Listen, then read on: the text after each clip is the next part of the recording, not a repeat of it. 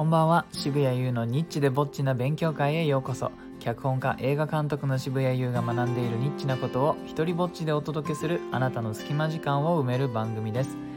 えー、今日はですね少しフリートーク気味にやろうかなと思います。というのはですねちょっと前に一回同じ反省をしたんですけどそのスタイフをこうやってると自然とですねなんかこう役に立つことを発信しようとかあの自分の学んでいることをこう綺麗にまとめてね分かりやすくしようとかっていうのがねなんかほっとくとその気持ちが強くなってだんだん更新が辛くなってくるんですよ。でそもそもが自分の勉強の内容を何て言うんですかねカチッとあの固めて言語化するプロセスとしてこれを始めたのになんだか目的がいつの間にか変わっちゃうっていうのがどうやら僕は定期的に起きるみたいでなので今日はねメモは控えめにお話ししようかなと思います。今日あの話したいのはあ何て言うのかあの僕まあまあ映画とか舞台とか作るんですけどなんかその時しか作れない作品っていうものがあるなっていうのを、えー、ここ数日すごく感じてましてというのはですねあの昨日のあの放送かな？で、えーと、とあるあの短編映画の、えー、宣伝をしたんですけれどもその、えー、販売を開始したので、えー、でですねこれが、まあ、そもそもどうしてはあの販売しようかってことに至ったかというととある映画祭があの連絡をくれましてでもだいぶ前ですよ。もう平気で5年とかぐらい前に、えー、その映画祭に確か僕はねこの作品を送ったんですね「ザ・メイキング・オブ」というの。えー、でその当時、まあ、何作品か一緒に送っててであの別の作品が入選したんですけれどもあの事務局の方が今度配信をすると配信企画があってぜひこの渋谷さんのこの作品を配信したいんです、えー、っていう風な連絡が来たんですね。えー、でその条件がすごくこうちょっとまあなんていうかとんとんちんかんであのその映画祭がねすごく掲げてるのはあの制作者に、えー、少しでもいいから還元したいと。で、えっとあのクリエイターを応援したいみたいなことをまあすごく掲げているんですけどもその内容がですねえーと、でも配信の収入は全部事務局に行きますっていうふうに書かれてて同じ文章の中に我々は制作者にバックしたいと思ってますって書かれててなんか次の次の文ぐらいでその配信の収入は全て事務局に行くって書かれててあのそれおいおいおいおいおいと別になんかその最初の文章言わなかったらいいのにあえて言ってくるっていうところでちょっとつぼってしまってそれってなんかあの何て言うんですかねプロポーズの指輪を渡しながら離婚してくれと言ってるぐらい矛盾しとるやんみたいなまあそれでその条件がなんかこうひどかったおかげでえっ、ー、とちょっとそれはお断りして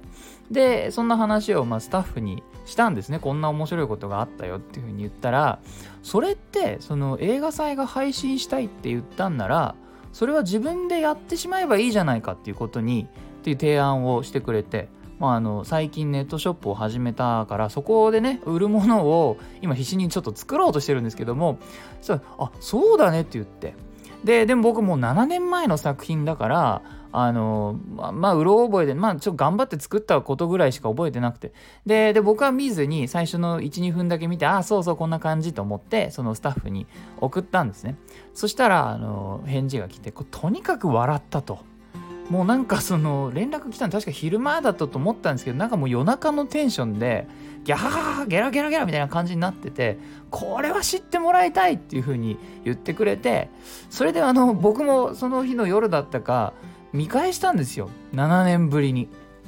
したらあのこれちょっともうもう7年経ってると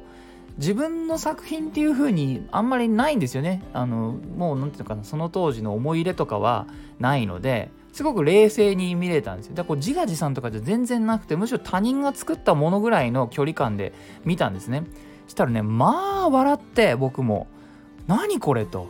こんなもの自分作ってたし完全に忘れてたし、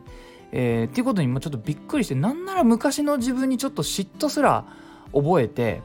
もう楽しそうにやってるんですよ。でこの見たおかげでいろいろ思い出しました。そのね、昔舞台とか映画に使った衣装とかねカツラとか引っ張り出してあの あの僕なんか女装したり髪の毛変な感じにしたりしてそのヨーロッパ系のあの外国人のふりして喋ったりあの出っ歯の脚本家のふりして喋ったりとかなんだかねあのやりたい放題の向こう側に行っててあ俺こんなことする人だったんだっていうのがなんかちょっともう自分じゃない自分に出会えたようなそんな感覚に陥ったんです。でこれってあのいろいろ思い出していくうちにそういえば脚本すらまともに書いてなかったんですよね。あのなんとなくあのキャラクターだけは作り込んであのその人の見た目とかこんな服着てるだろうとか喋り方だけいろいろ練習してであとはなんとなく言いたいことを箇条書きにしてでそれをしばらく眺めてから一人で iPhone をこう三脚に立ててポチッとおおの再生ボタン録画ボタンを押して反対側に回って それで演じるっていうのを、まあ、繰り返して作ってって本当に一人で最初から最後まで作った作品なんです。でねまあこれ今やれって言われてもこちょっとできないんじゃないかっていうふうに思ったんですよね。あの見てすぐは「何これ面白そうもう一回同じようなの作りたい」って思ったんですけども1日2日して冷静になったらいやこれ今やれって言われてもなんか自分の中で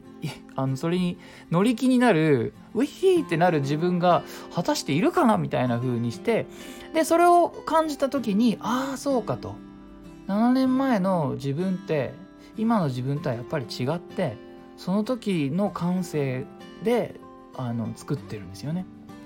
であの何でしょうね今作ってるものがに自信がないとかっていうわけではないんですけれどもなんだか自分のね、作ってきたいろいろなものの中でだいぶ面白い方に入るぞっていうふうに思って、まあ、いい意味でちょっとショックと刺激を、えー、受けました。えー、興味を持ってくれた方は、えー、概要欄に、えーと、リンクを貼っておきますのでよかったらチェックしてみてください、えー、いいなと思ったらハートマークをタップしてください。Twitter もやっているのでよかったらそちらもフォローしてください。許可も上演料もいらない日本で唯一の一人芝居コレクションモノローグ集穴は Amazon で好評発売中です。では渋谷優でした。